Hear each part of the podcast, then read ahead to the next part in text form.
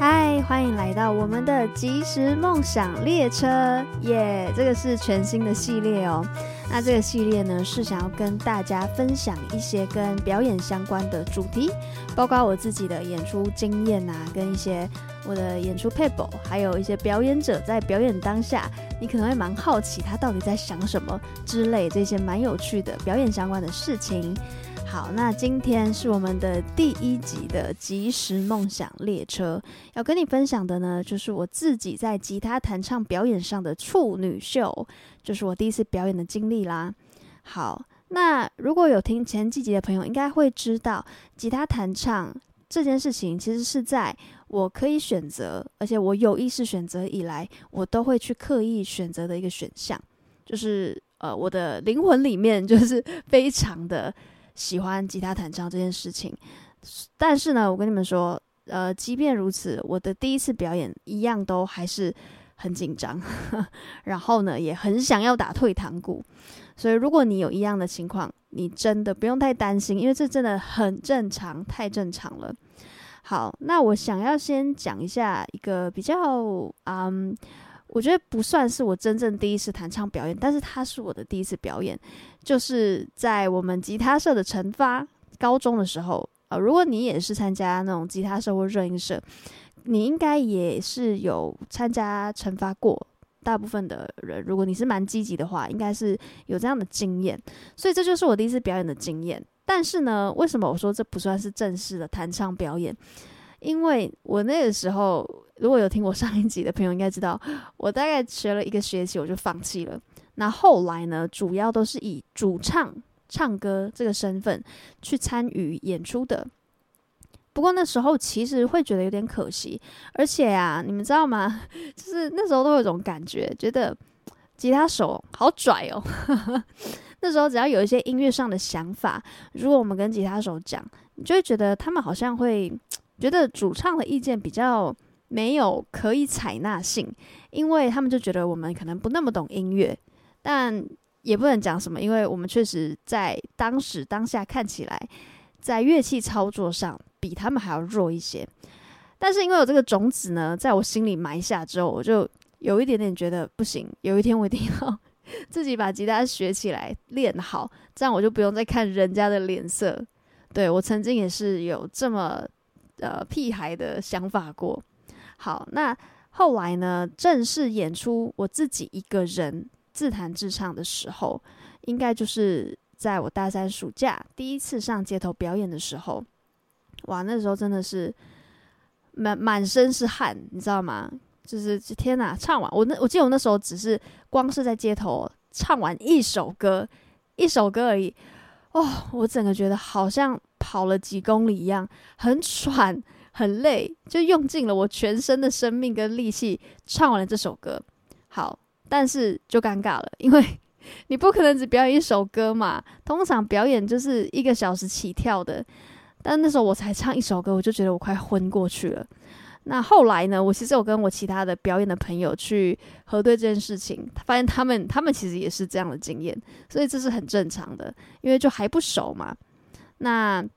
呃，那时候我记得是在淡水，哎，不是不是，我是在巴黎，因为淡水是我已经有证照之后，我在还没有证照的时候，其实我有先偷偷的到巴黎，就是淡水对面那个巴黎，先去练习表演，因为我们是大概半年，那时候半年才有一次新北市的街头艺人考试，所以我就很希望我可以一次考过，不想再等了。那如果你想要考过，就要练习嘛。所以我那时候就真的哦，背着吉他，扛着一堆音响设备。我是先到淡水的渡船头，然后搭船，很酷吧？我搭船扛着这一堆设备。那时候那个其他人其实就就看我一下这样，但是蛮感谢那时候在船上的工作人员有帮忙我搬行李，不然真的很重。然后我就是这样扛到。呃，搭船跟我的这些器材还有吉他搭船到巴黎。那下船之后呢，我就走了一段路到脚踏车道旁边有一个地方，有点像是嗯小公园，但是又不到一个公园，那就是刚好有个小小的空地，我就在那边开始我的第一次自己上街头弹唱表演。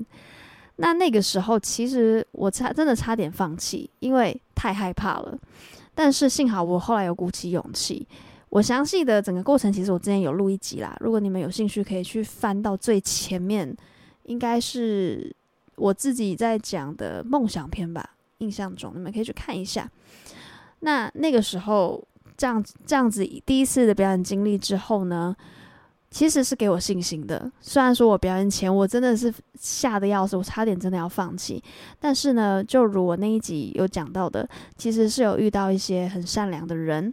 包括有人就是刚好拿他的摄影机出来练习，帮我拍照之后呢，就跟我要了信箱，然后主动把这样非常珍贵的我第一次上街头表演的照片自己寄信给我。那也有人可能听到我表演，那就特地哦，他本来是骑脚踏车经过嘛，他就特地刹车，然后回来就是要投钱给我，那就是很很温暖，很鼓励。那这是我的第一次的正式表演，好，所以呢，我只是想要 透过这一集跟大家分享，有时候我们自己心里想很多很可怕的小剧场啊，什么可能性啊，我那时候甚至想说，完了，如果我这次表演不好，我会不会从此从此就不敢再出来表演了？就是各种可怕的想象。但其实你只要用行动，你的第一步行动跨出来了，这些恐惧就会瞬间被击退。是的，所以我们真的是不要一直想，一直想，一直想，因为你想到后来，你真的就会不敢行动了，就卡在那边。好，那刚讲的是我第一次上街头表演，那当然表演到后面啊，比较成熟之后，就开始会有表演的邀约嘛。所以接下来我要跟你分享的是我第一次接到的商演，也就是商业演出。好，就是一个日商公司的春酒，我印象还蛮深刻的。然后我记得我那时候接到的时候很惊喜，想说你你怎么会知道我？你你怎么你真的要找我表演吗？你你确定？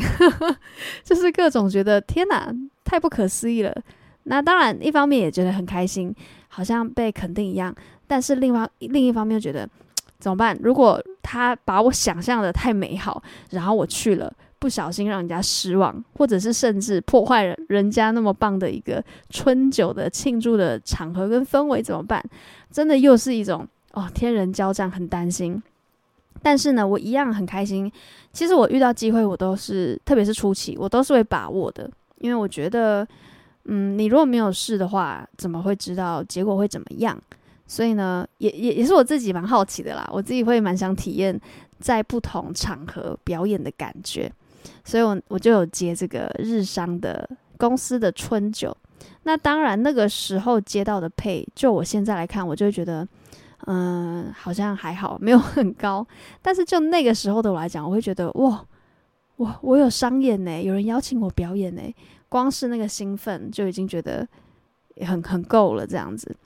那那天呢，我记得我在表演的时候，就是我们就直接来到了商演当天。其实你们知道吗？